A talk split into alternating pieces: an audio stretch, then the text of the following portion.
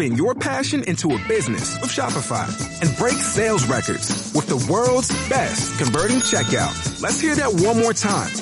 The world's best converting checkout. Shopify's legendary checkout makes it easier for customers to shop on your website, across social media, and everywhere in between.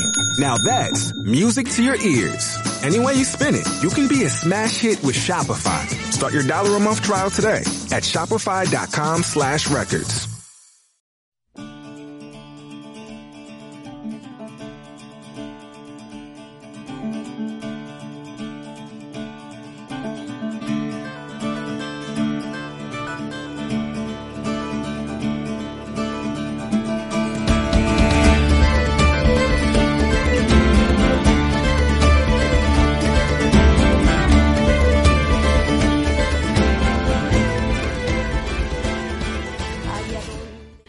Bienvenido a Travesura Realizada, tu programa de literatura en el que te contamos todo lo relacionado con el mundo de los libros y los cómics y donde los spoilers están penados con la muerte. Deja de mirarme tan de seguido porque me pongo nervioso y tú lo que quieres es que diga mal la intro. Luis. Em, si quieres, para la próxima hago el podcast. Voy a hacer, el- mira, el siguiente podcast ver, lo voy a hacer con los ojos vendados.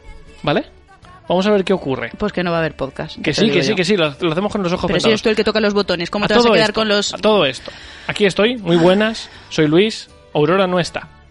Aurora se fue, son todos los datos que había que dar. Hoy no está con nosotros, está muy ocupada, pero la queremos igual. pero aquí estamos. ¿Qué tenemos hoy, Yain? Pues mira, eh, yo traigo una noti muy breve eh, relacionada con una cosilla que comenté el programa de la semana pasada. Ajá. Eh, vamos a contaros qué es lo que nos estamos leyendo. Yo os traigo una reseña que me apetece mucho compartirla con vosotros. Vamos a hablar un poquito del reto de abril, Aguas. Mil. jeje. Y eh, preparaos porque voy a pasarme todo el mes de abril diciendo abril Aguas Mil. O sea, si no os habíais dado cuenta, ya os Sí, lo aclaro sí, yo. no, lo- no lo vimos venir.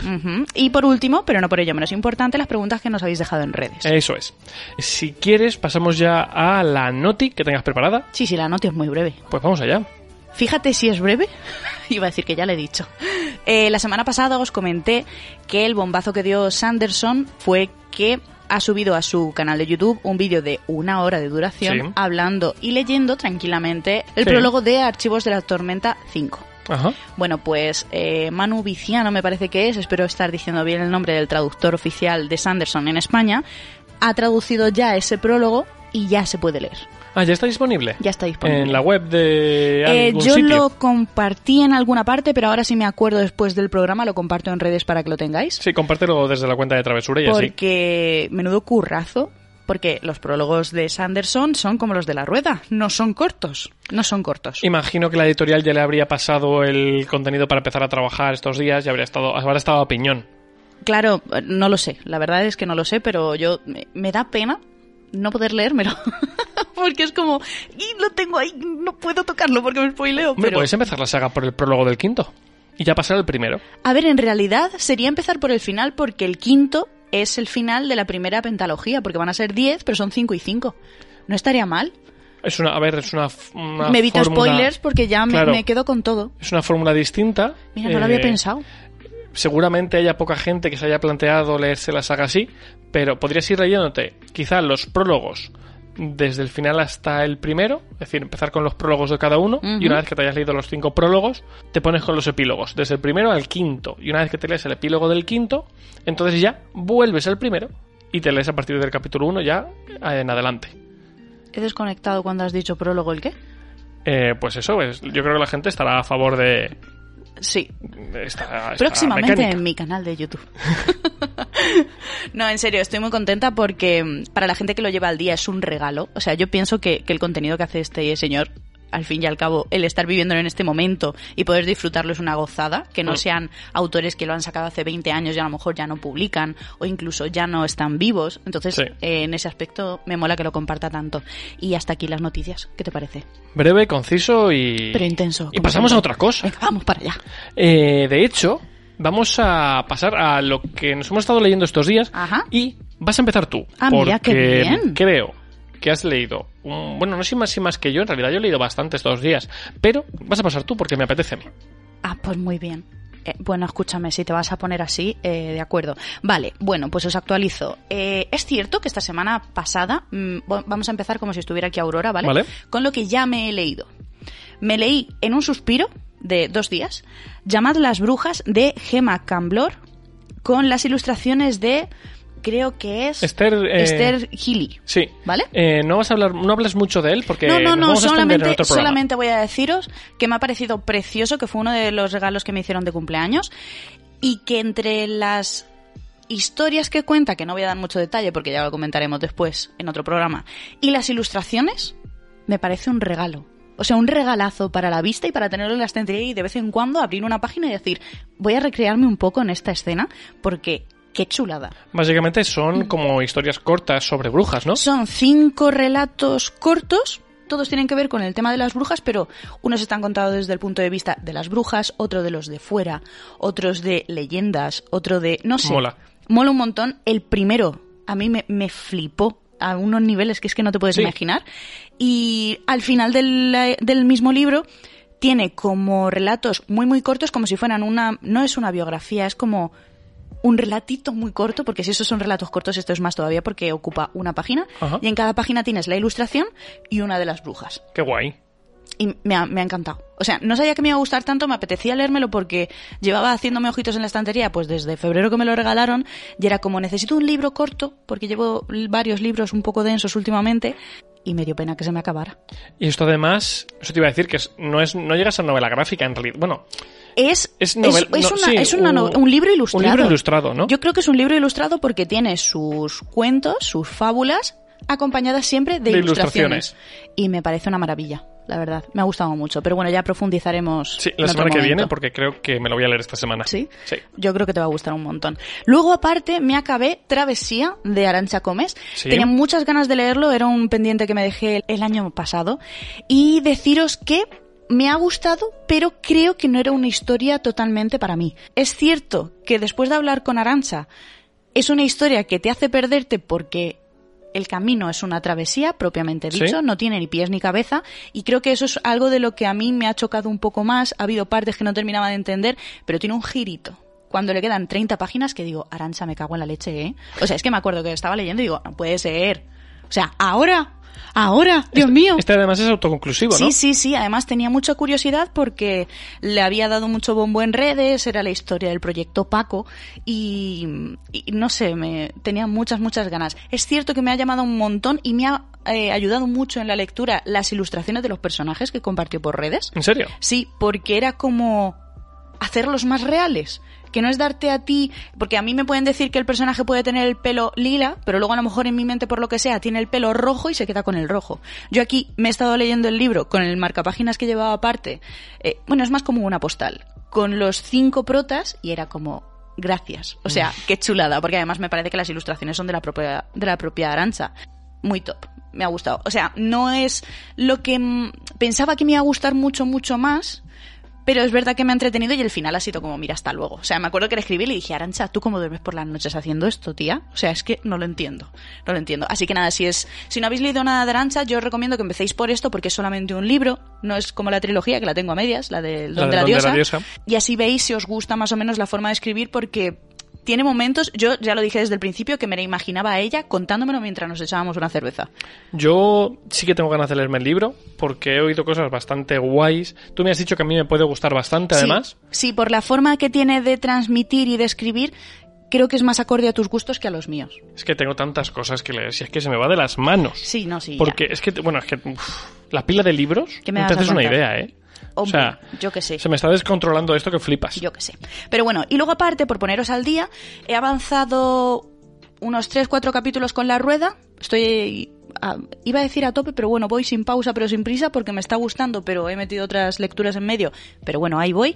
Y aparte, me estoy leyendo notas sobre enfermería, qué es y qué no es, aquí la fricada de Yai de hoy. ¿Qué es esto? El libro de Florence Nightingale. Ah, su li- el su libro, que escribió ella. Eh, uno de los muchos, porque en realidad escribió como 17, lo que pasa es que este es el que más... Muy bien. mm, Repercusión ha tenido, sí, ¿no? sí, el que más ha llegado a nuestros días, porque hay muchos que de hecho están ocultos, o sea, no hay copias, Sí, no hay copias. que estén al alcance de cualquiera para echarles un vistazo. Entonces, era un libro que tenía en mis estanterías pues desde hace unos cuantos años que me lo compré, que lo comenté aquí. Ahora entiendo el formato por el que me enfadé cuando lo abrí, que dije, me han estafado, porque me costó como 15 euros ese libro que es mínimo Súper de finito, 140 además. páginas o una cosa así, pero muy finito y que la mitad de las páginas están casi en blanco. Y después de haberme leído la biografía, es como ahora. Ahora lo estoy gozando, que es como quien me escuche dirá, pero Yaiza, si te estás leyendo un libro que es cómo cuidar a los enfermos, cómo, cómo una persona, o sea, este libro está hecho para, en esa época, en 1860 más o menos, si eras mujer, automáticamente te encasillaban con, pues tú te encargas de los enfermos, sean mayores, pequeños, como sean. Vale. Como obviamente muchas mujeres, por no decir la mayoría, no tenían formación, ella dijo, voy a hacer un manual para que puedas más o menos ayudarte con esto. O O sea, el libro es eso. Vas a matar a alguien, pero al menos mátalo menos, ¿no? Claro, porque, o sea, luego os contaré un poco más en detalle, pero me está gustando mucho. He empezado, nada, me he leído dos capítulos y, y es, que, es que es la historia de la enfermería. Es que es, muy friki por mi parte. Yo lo entiendo que a muchos de vosotros diréis, ¿qué me estás contando? Pero me está gustando. Ya, ya os contaré.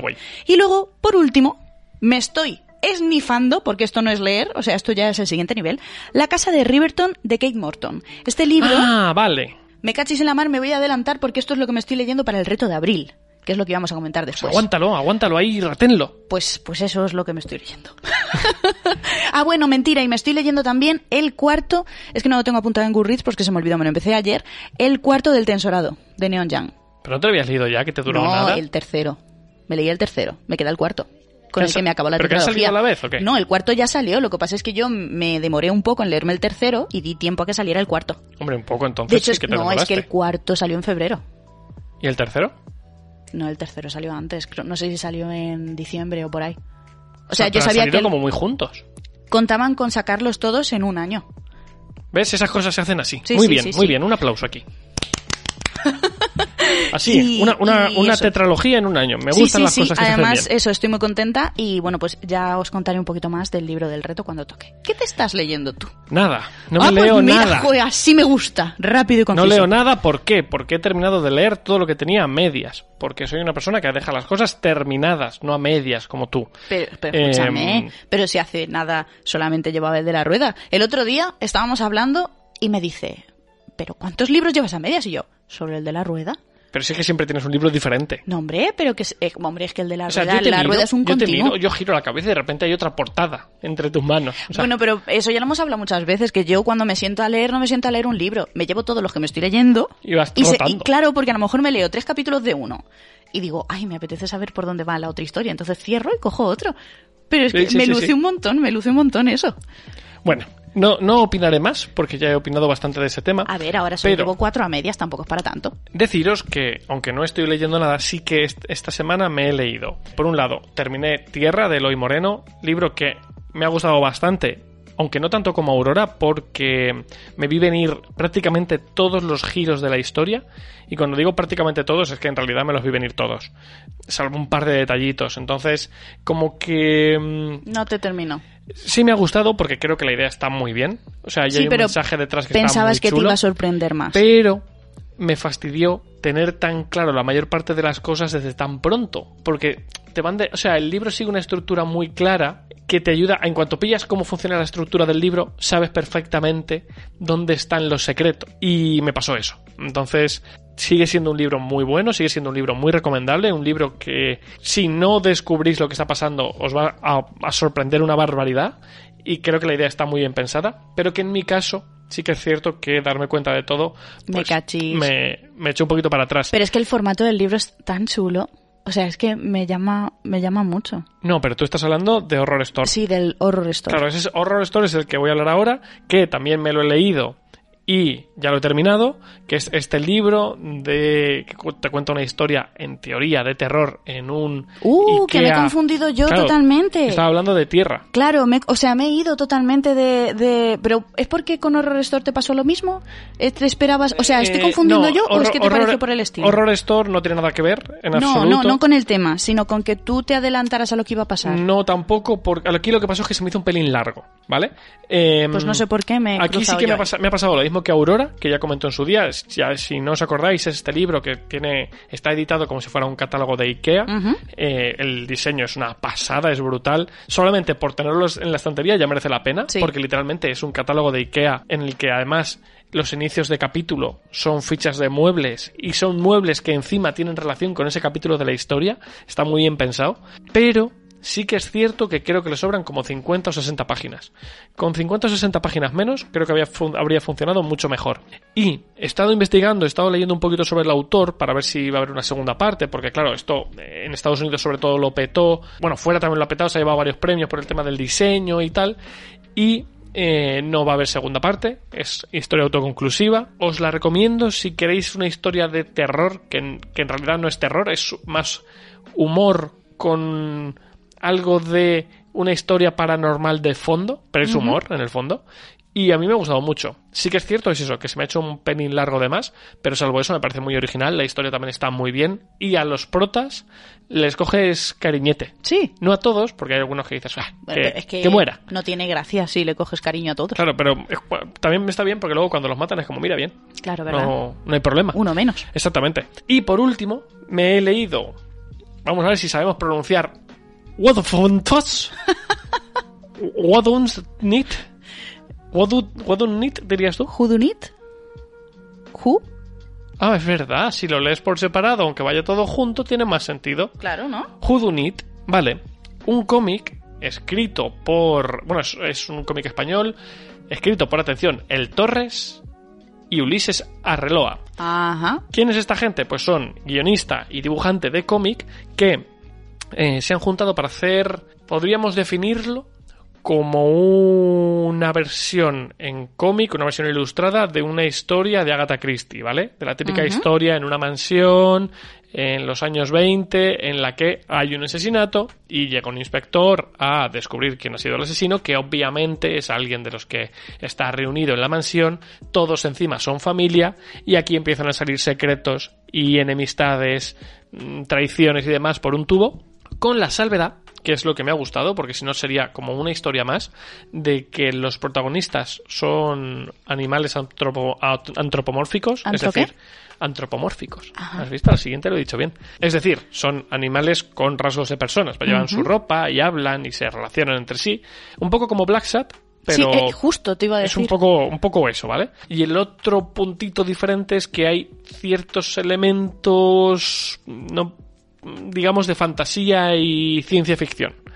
¿Vale? Vale. Como muy por encima. Que te, te hacen ahí como un. te rehogan la ensalada. ¿Vale? Me gustó mucho. Es súper cortito, te, lo te lo lees como en una hora. Y. mm, Me pasó un poco lo mismo. Empecé a averiguar por dónde iban los tiros, pero aquí, pero aquí el cómic me abofeteó en la cara y me dijo, no, estás equivocado. Y entonces dije, ah, mira, bien. Entonces por eso me gustó. Porque cuando empiezas a ver por dónde va, te hace varios giros, constantemente te está haciendo giros en la trama, y eso que dura, te lo lees en una hora. Pero está muy bien. Creo que los propios autores sabían que ibas a intentar averiguar quién está detrás, porque es un cluedo en realidad. Y entonces juegan todo el rato con el despiste, el te voy a llevar a que pienses que es este, pero en realidad luego vas a ver que no, luego vas a pensar que es este otro. Entonces está muy bien pensado. Y yo lo recomiendo mucho, cortito, pero con un dibujo súper chulo. Y poquito más puedo decir. Yo me lo quiero leer. Pues, Me llama mucho. A mí es que el Cluedo me, me gana totalmente. Mm. Pues eso es lo que me he leído. Y con eso Y podemos bizcocho. pasar ¿A mañana a las 8? Mañana a las 8. Pues ya está. Nada, cortamos aquí. Mañana a las 8 de la mañana, hora española, para los que estáis en Latinoamérica. Continuamos mientras nos tomamos un bizcocho, ¿no? Pero hay que ir a comprarlo. No tenemos. ¿No? No. Bueno, pues cortamos aquí. Y volvemos. eh, ya son las 8 de la mañana. Para los que. No te lo creen ni tú. Yo a las 8 de la- la mañana no sé hablar. La edición, el poder de la edición ya. Y Ajá. las 8 de la mañana ya. Guiño, guiño. Despierta y preparada, ¿no? Uy, sí. Precisamente, tal cual. Eh, ¿A qué vamos ahora? Porque, claro, después de tantas horas ya no recuerdo por dónde íbamos. En fin, qué paciencia. Em, pues tenemos dos opciones. O hablamos del reto o hago la reseña. Pues haz la reseña. Ah, sí, bueno, si total. es por la mañana. Tenemos tiempo. Vamos a aclarar que no son las 8 de la mañana, ¿vale? O quizás sí. He dicho que no.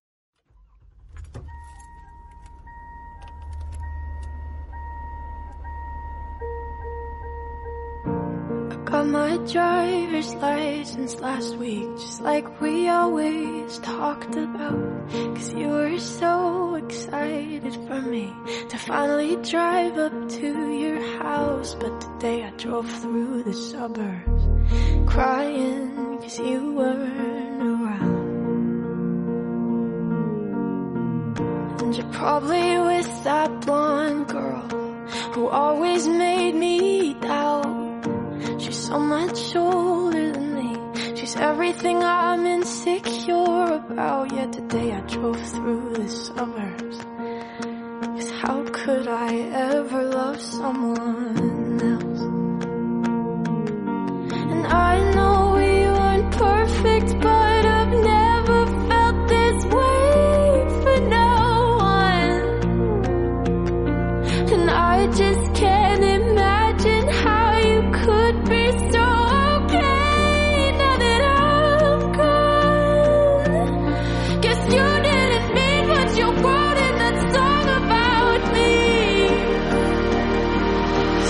said forever, now I drive alone past your street. And all my friends are tired of hearing how much I miss you, but I kinda feel sorry for them, cause they'll never know you the way that I do. Yet today I drove through the suburbs. Bueno, yo os traigo una reseña de un libro que os hablé conforme me lo he ido leyendo, cuando lo saqué de la biblioteca, que os dije, no sé yo cómo está el tema, si esto va a ser un rollazo, y vengo a hablaros de la biografía que me leí de Florence Nightingale. Estoy un poco nerviosa, ¿vale? Porque ha sido un libro que me ha gustado mucho, sé que esto a mucha gente a lo mejor no le llama tanto la atención, pero voy a intentar hacerlo atractivo dentro de lo que Vale. cabe, ¿vale? Tú sabes Piensa- un poquito... Sí, piensa que los oyentes de Travesura, eh, en realidad, ha llegado un punto en el que todos ya leemos de todo, porque esto es como.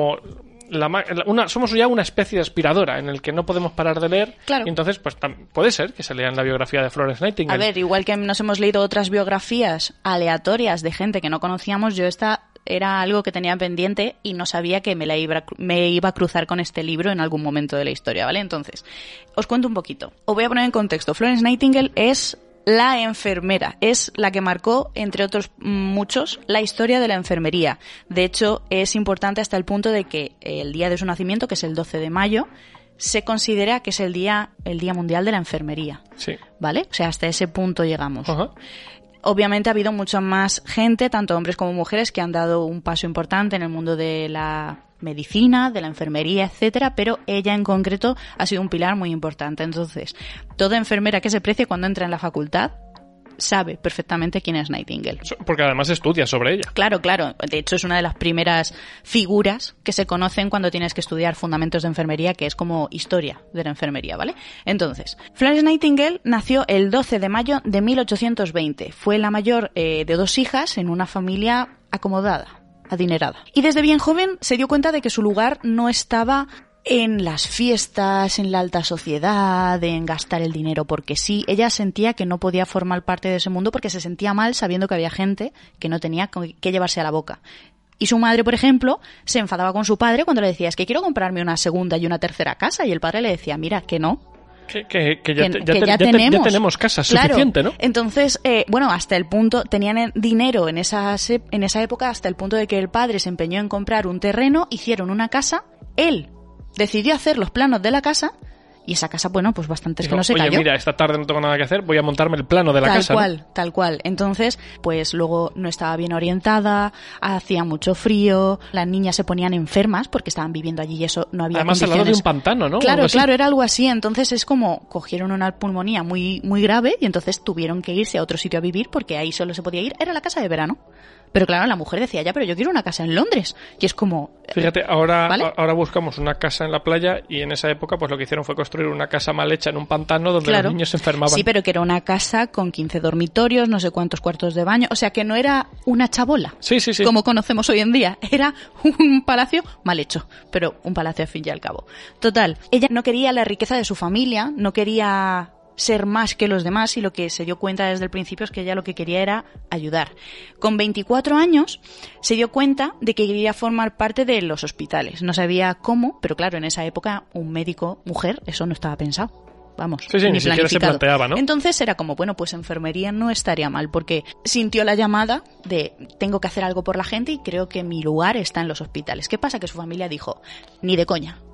Porque en ese momento, formar parte del mundo sanitario siendo mujer era como tirar tu reputación a la basura, ser una vergüenza para la familia, una deshonra y aparte, a la hora del posicionamiento en clases sociales... Era como que bajabas muchos Pero, escalones, pero ¿no? muchísimo, Claro, porque... porque... tú me decías que a las enfermeras las consideraban como borrachas y drogadictas, Bueno, ¿no? y libertinas eh, que no cuidaban de los enfermos. Claro, también te ponían la situación de tenían una enfermera para 80 enfermos muy malos. ¿Cómo no te vas a dar a la bebida, no? Claro, o sea, se daba ella y a los pacientes. Era como, qué absurdo todo. Entonces, claro, cuando ella empezó a ver esto, dijo, esto no puede ser, porque estás cuidando a los enfermos. ¿Cómo puedes estar así? Entonces, claro, yo eso, por ejemplo, no lo sabía y aluciné cuando lo leí en el libro que decía, ¿pero qué me estás contando?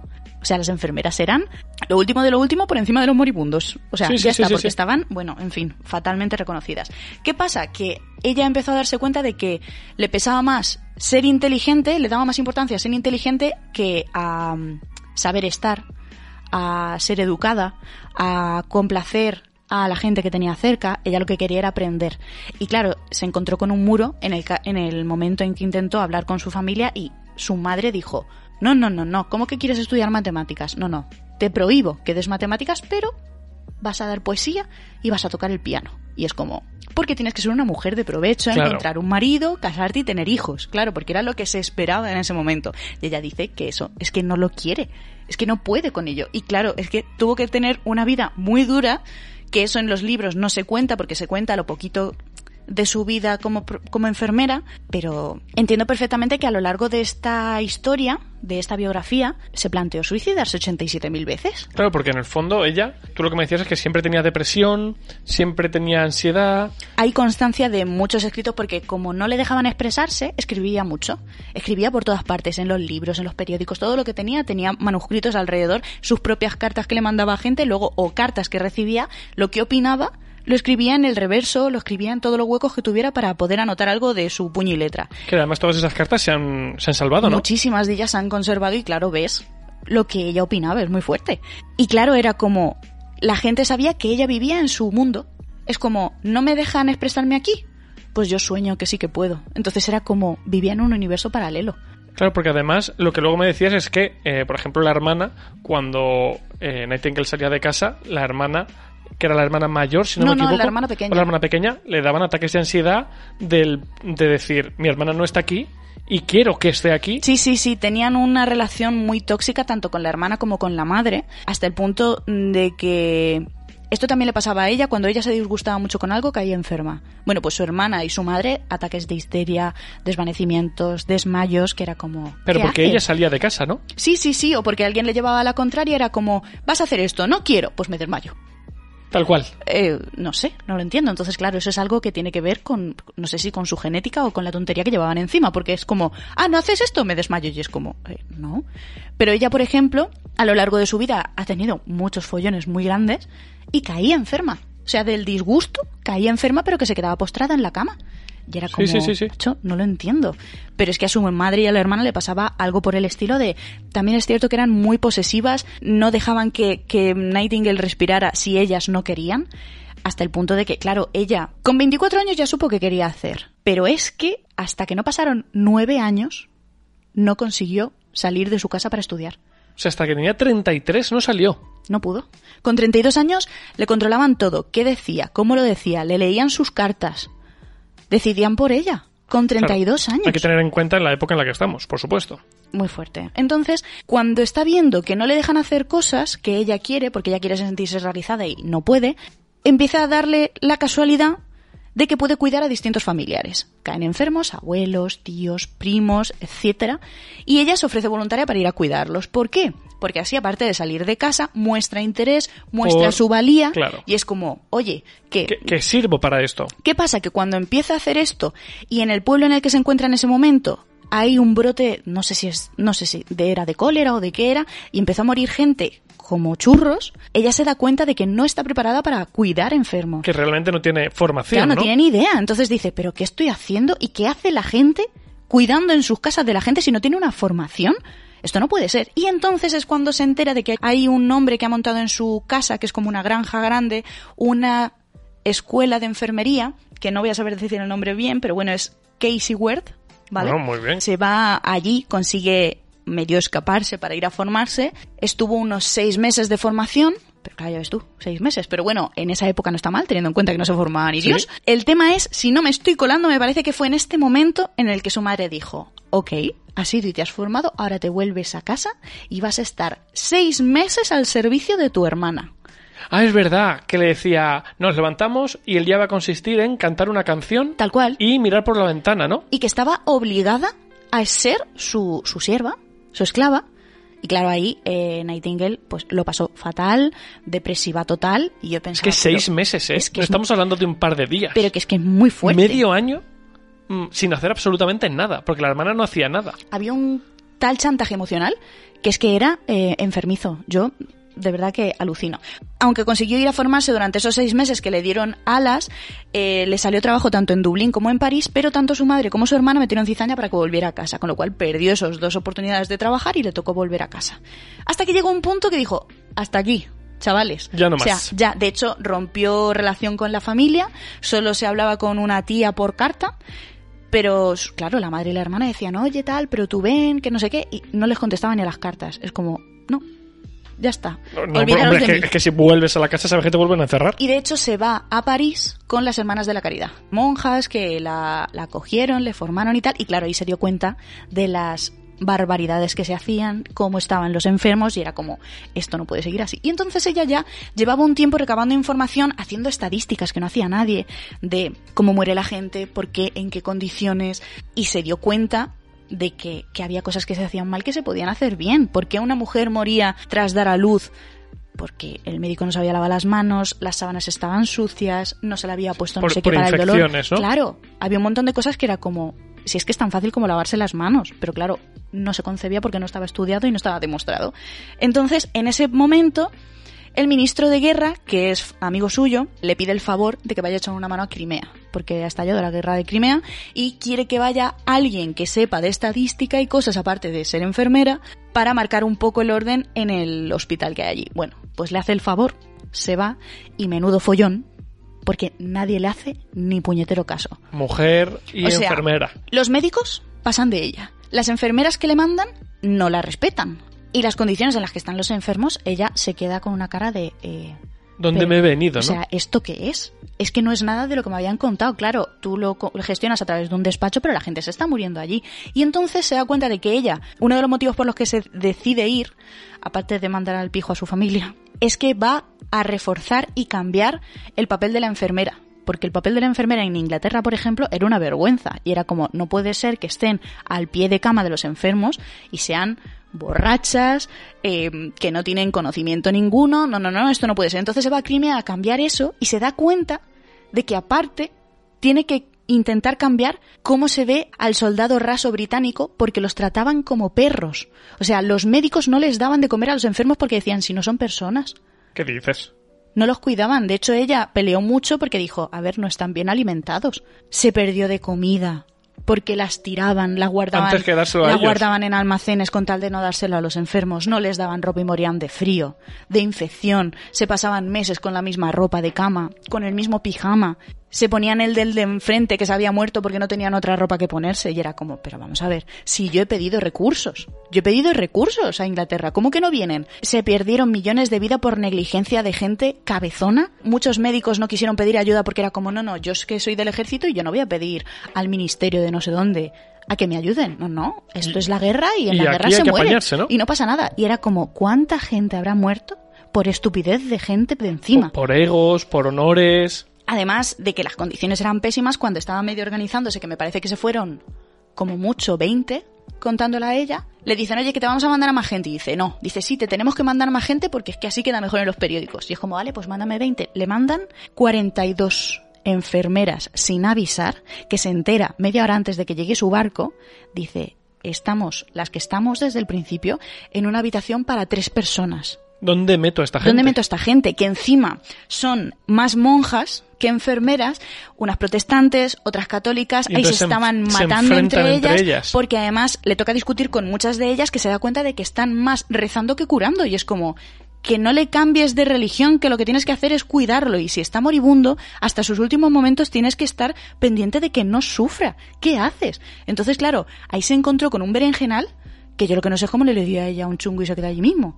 Porque es como, no dormía, no comía porque decía al de enfrente, ¿has comido? No, pues toma, lo mío. Se pagó de su bolsillo muchos de los víveres para los pacientes eran los víveres que le mandaban a ella para sus enfermeras porque ella dijo, yo me llevo a gente pero que yo sepa que van a estar en condiciones. Entonces pedía la ropa, pedía la comida. Y cuando vio que los médicos no daban porque todos echaban la bronca y decían, es que esto no es responsabilidad mía, es responsabilidad de no sé quién. Y ese no sé quién decía, ah, no, no es mía, es de tal. Entonces se iban echando la mierda los unos a los otros y al final la gente moría de hambre, mm, de suciedad, de, de todo de todo y ella se lo llevaban los demonios que decía, pero es que ¿por qué está muriendo aquí la gente? Porque a ti te apetece, es que no tiene sentido.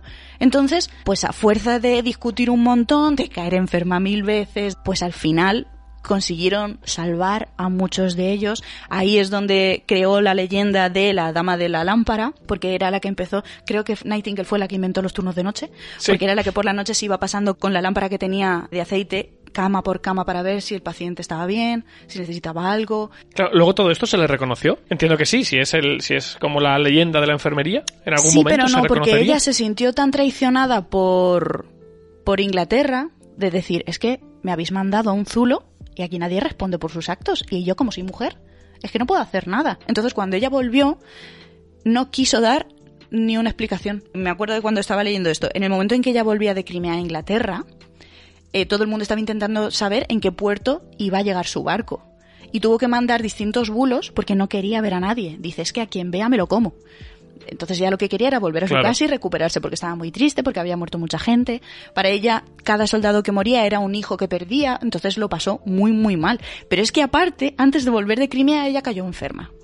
Porque pilló la fiebre de Crimea de la que no se recuperó nunca, todo hay que decirlo. Entonces cae enferma y dicen los médicos, estupendo, la mandamos a Inglaterra y, no la, quitamos del y ella dice, ni Inglaterra ni Suiza, no quiero. Entonces la mueven a Scutari, creo que se dice así, que es otro hospital que había por allí por la zona. Bueno, pues antes de llegar ahí, uno de los médicos casi consigue subirla a un barco que va directo a Inglaterra para lavarse las manos y quitársela de en medio.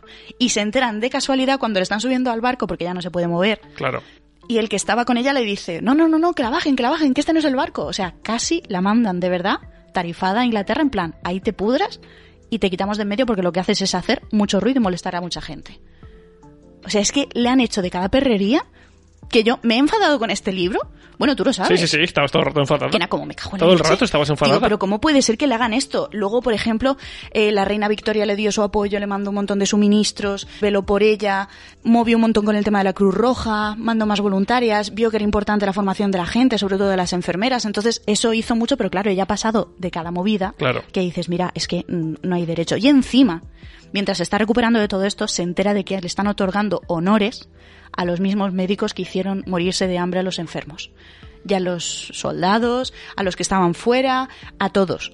Y es como, es que no hay nada más que mentiras por todos los lados, que yo entiendo que no ni una, ni es blanco ni es negro. Aquí hay una escala de grises muy grande, pero claro, a ella no dejaban de, de, mentirle por todas partes, le han metido de cada follón que yo decía, si lo que no entiendo es cómo no la metieron en la cárcel por todas las mentiras que dijeron sobre ella, sobre lo que estaba haciendo, lo que estaba moviendo, y a esos señores es que los pusieron en un pedestal. Y claro, ella decía, pero nos da vergüenza que son unos asesinos, que son los que han llenado todo este cementerio de gente. Y encima les condecoráis. ¿Dónde vais? Entonces, claro, era como yo, dimito de la gente, o sea, para que me bajo, porque no, no, no puedo. Y de hecho hicieron un informe, un tío que era bastante conocido en ese momento hizo un informe falso sobre Flores y sus enfermeras, poniéndolas a la altura del betún y poniendo por todo lo alto a las enfermeras em, que había enviado después. Las que había enviado después que no tenían ni idea, que no querían trato con los enfermos, que lo que querían era que se convirtieran a su religión y a su credo. No, es que ellas lo han hecho muy bien y es que Florence Nightingale lo único que ha hecho es sembrar el caos y matar a un montón de gente. Y es como, ¿qué me estás contando? Entonces, claro, ahí era como lo que te llegaba en el periódico era la verdad. Claro. Pues ahí te apañas. Y entonces, claro, era como menudos bulos y menudas movidas tuvieron que tener a lo largo de esos años.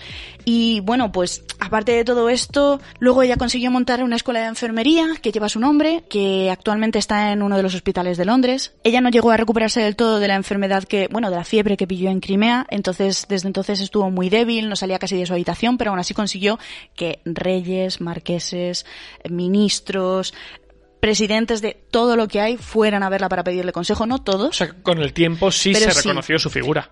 Sí, pero no, porque también había mucha gente que no estaba de acuerdo con, su, con, sus métodos y con su visión. Ella, por ejemplo, luchaba mucho porque las enfermeras se formaran como profesionales, que se les diera un sueldo digno, porque se lo gastaban en beber porque no les daba para vivir. También ayudó a que el soldado se entendiera mejor, que no se, es que se le trataba como un perro. Yo eso tampoco lo sabía y era como, pero ¿qué me estás contando? O sea, encima de que van a luchar por ti y por tu país, Claro. Me dices que es que los tratas como la basura que tú te crees que son. Y es como, no puede ser. También estuvo muy cabezona con el tema de los hospitales. Los hospitales se creaban para que fueran un edificio bonito por fuera y no útil Y no por útil dentro. por dentro, ¿no? Entonces discutía con los arquitectos que pillaba por banda de, oye, haz un hospital en condiciones para que no haya ruido, que, Que no altere a los pacientes, salas ¿no? aireadas, que haya limpieza, que tengan colores claros, que haya, o sea, cuando fue a Crimea no había letrinas, no había luz, no había conductos de ventilación. Entonces, claro, la gente moría porque estaba en unas condiciones que eran inhumanas. Entonces ella lo que dijo es, vale, esta enseñanza y este sufrimiento me lo llevo a Inglaterra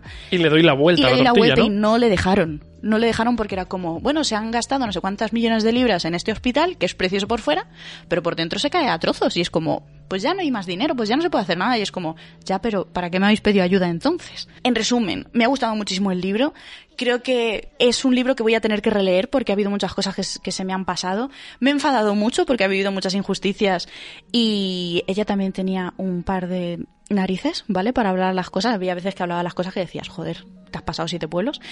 Pero creo que hizo algo muy importante por el mundo, no solamente por Inglaterra, sino por el mundo en general, porque luego en India hubo otra guerra durante sus últimos años de vida y también estuvo ayudando un montón. Claro, ya no era capaz de ir allí a ayudar porque Pero estaba sí postrada en una cama pero transmitía conocimientos a todo el que le dejaba y no sé, creo que es una vida muy interesante. A mí solo me dijeron que vivía en una familia adinerada, que no quería ese dinero, que discutió con ellos para poder formarse y que luego fue eh, la reina del mambo en Crimea. Y claro, es que no tiene nada que Ya, ver. ya lo que pasó. ¿Cómo se llama? ¿Recuerda el nombre del libro para la gente Este que... mm, libro es Florence Nightingale, la heroína de los hospitales. Pues, si os interesa conocer más sobre Florence, ya tenéis lectura. No sé si la he hecho muy larga. A mí me ha gustado, o me ha gustado. No sé, yo ya os digo que iba con miedo de que fuera un tostón de libro. Sí es cierto que no es fácil su lectura, que hay capítulos que duran más, otros que menos, porque hay un montón de trozos de cartas, de gente que me daba exactamente igual, veces que Florian se ponía a hablar de cosas que yo decía, por Dios, eh, estupendo, pero eh, mm, cuéntame Sí, un sí, poco sí. más de... Pero aprendes tanto que es como, eh, no sé, Pues nos hemos cargado la duración del programa totalmente, hemos, hemos arrasado por como un camión con lo que era la duración. Ha sido si sin quieres, querer. Vamos a hacer un breve resumen del reto de abril y pasamos a las preguntas muy rápido, muy rápido. Nos guardamos quizá unas cuantas para el programa de la semana que viene y vamos allá. ¿Qué era el reto del mes de abril? Leerse un libro que tuviéramos en la estantería, es decir, es el momento perfecto para coger un libro de esa pila de pendientes y el punto extra era que estuviera recomendado por un amigo. En mi caso, que he hecho, he cumplido ya con Horror Store, libro que lleva en mi estantería ya unas semanas, recomendación de Aurora. Ya os he dicho un poco lo que me ha parecido, pero tengo por aquí varios libros más, porque eh, ya y yo hemos llegado ahí a una especie de, de pacto de intentar estar leyendo todo el mes, o todo lo posible, libros que cumplan esta premisa, ¿no? Eso de es. libros pendientes que nos han ido dejando, sobre todo. Entonces yo tengo por aquí un tomo nuevo de Kikas, bueno, Kikas de la versión chica, que, que se está publicando ahora.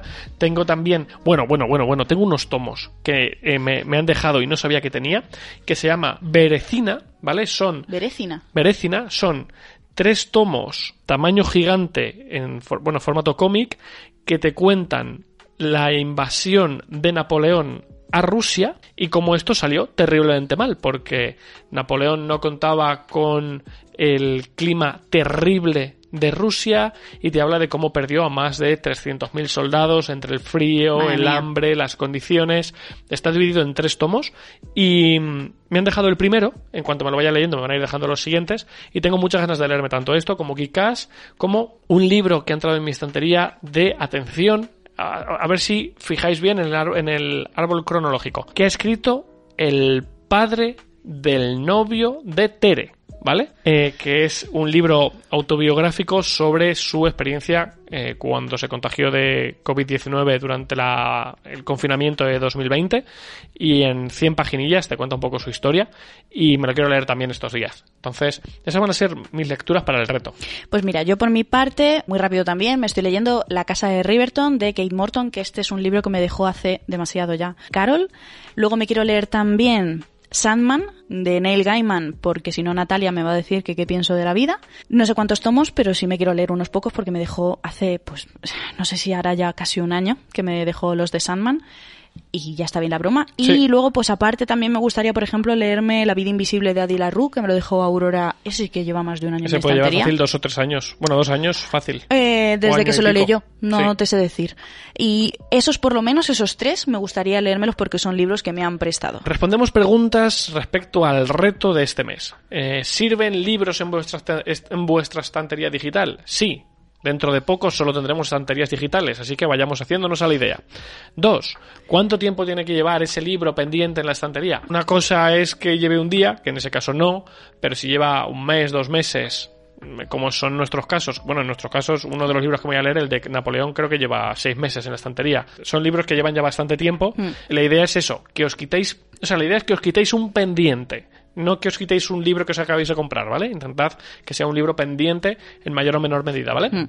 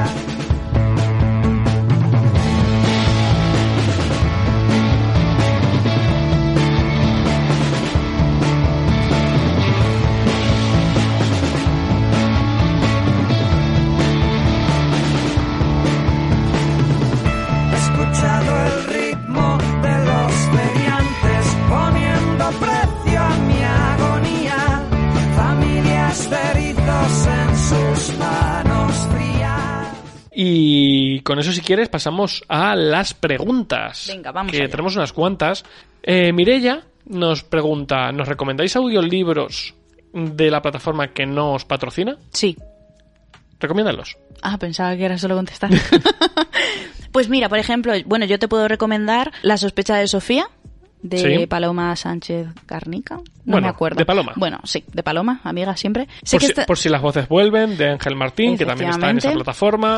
Y es que no sé muy bien qué más audios me he estado escuchando yo. Bueno, aparte me he escuchado también el de Últimos Días en Berlín, de la misma autora de La sospecha también de Sofía, que me flipó muchísimo. Y si no me estoy colando, sí, me estoy col- no me estoy colando.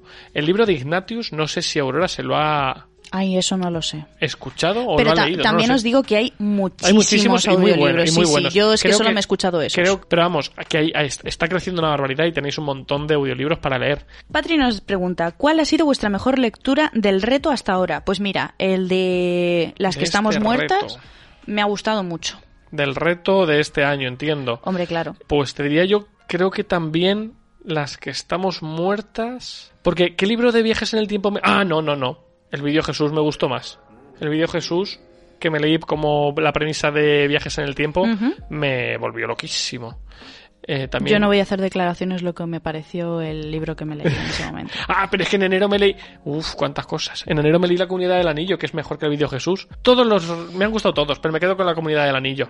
Que me ha parecido fascinante otra vez. Yo, mi top 1 va a ser las que estamos muertos. Pregunta Viviana si Luis ha perdido su existencia en Elden Ring. No, eh, la estoy perdiendo en otros juegos, Viviana. Eso te iba a decir, no te porque preocupes. No soy de Será por juegos. no soy de juegos estilo Dark Souls, es, eh, por si no estáis puestos, son estos juegos muy difíciles. No me terminan de gustar por una serie de mecánicas que no me voy a explayar ahora. Como que si son queréis oír cómo me explayo de estas cosas, me tenéis en Reseteando Podcast, un podcast sobre videojuegos. Hoy no toca. Pero si buscáis un juego, estoy spam. bueno, ya ahí sabe que estoy perdido. Totalmente. Estoy metido en un juego que se llama Triangle Strategy para Switch, que tiene la mejor historia, bueno, mucha mejor historia que todos los libros que llevo leídos este año, con mucha diferencia. Es Juego de Tronos elevado al infinito. Pero eso va a cambiar el día que te leas los del Juan Pilila este. Es verdad, los tengo ahí pendientes. Ah, mira, de la pila de pendientes para abril pueden entrar. Pero Eh, eso no te lo ha recomendado nadie. Me lo ha recomendado, ver, al parecer, una ver. serie de psicólogos que trabajan para Filming. No conoces a Entonces, ninguno. ya, pero bueno, quién sabe. Total, Madre. Triangle Strategy, si tenéis Switch y os gusta Juego de Tronos, tenéis un juego de estrategia con una historia que le da 70.000 vueltas. Eh, ahí lo dejo. Ezequiel nos dice, autor que os gustaría conocer. Pregunta típica. Pero me imagino que será para leer o que lo conoceríamos en me persona. imagino que conocer en persona. Me gustaría, fíjate, me gustaría conocer a la autora de las que estamos muertas. Sí, molaría. tiene- mm, tengo curiosidad por saber un Pues poco fíjate, su a mí me molaría mundo. conocer al autore de, mm, del Tensorado. También. Tiene que tener una conversación ahí Sí. chula. Laura pregunta, libro por el que empezar con Taylor Jenkins eh, para leer. Yo solo me he leído Todos Ah, quieren a Daisy Jones y me parece un buen libro para a empezar. ver, sí. Para mí, yo es que me leí primero Evelyn Hugo y luego Daisy To- Jones Todos quieren a Daisy Jones. y creo que hice bien así. Yo te diría que la... Pero porque a mí me gustó más Evelyn Hugo que, que el de Daisy Jones. Pero es que son los dos muy buenos. Sí, sí. Mavi nos pregunta si le podemos recomendar libros con una historia coral. Pues es que así de primeras estaba intentando hacer tiempo. Lo único que se me ocurre precisamente Una es historia coral que me refresques un poco es que haya muchos personajes. muchos personajes que, y que al final no hay un protagonista principal, sino que todos. eh, yo ahí se me ocurre Juego de Tronos, que lo acabo de nombrar. Y Landra, ¿Sí? Y Lander también es. así? 87.000 personas. Pero no hay un protagonista. No, no, no, no. Hay por lo menos seis. Pero no hay nadie que sobresalga, ¿no? Mm, No. No, Vale. porque te va intercalando unos con otros, como en Juego de Tronos. Pues sí, un poco es. Un poco por esa línea. Es que. Es que así, últimamente que haya leído con muchos personajes, Ya, te diría Ilandra, sin duda. No se me ocurre otra cosa. Y vamos con la última pregunta que nos la deja el podcast Cuéntame Hermosura de Jesús y Elena. ¿Qué libro os habéis leído que nos ha gustado y ya sabíamos que nos iba a gustar antes de empezar? ¿Y qué libro no nos ha gustado que ya sabíamos que no nos iba a gustar antes de empezar? Pregunta complicada, pero Mira, yo voy a ir con la controversia primero. Yo Vale. sabía que no me iba a convencer del todo el Principito, por ejemplo. vale. Yo no sabría decirte. eh, sí, sí, sí. Sí, Sí, a ver, con- Sabía que no me iba a gustar demasiado los últimos tomos de Kick-Ass eh, de Hit Girl Viaja a lugares, porque en general eran bastante mediocres, y así fue. Y un libro que me ha gustado y sabía que me iba a gustar antes de empezar, pues te diría. ¿Cómo se llama este libro de Juan Gómez Jurado? El del paciente.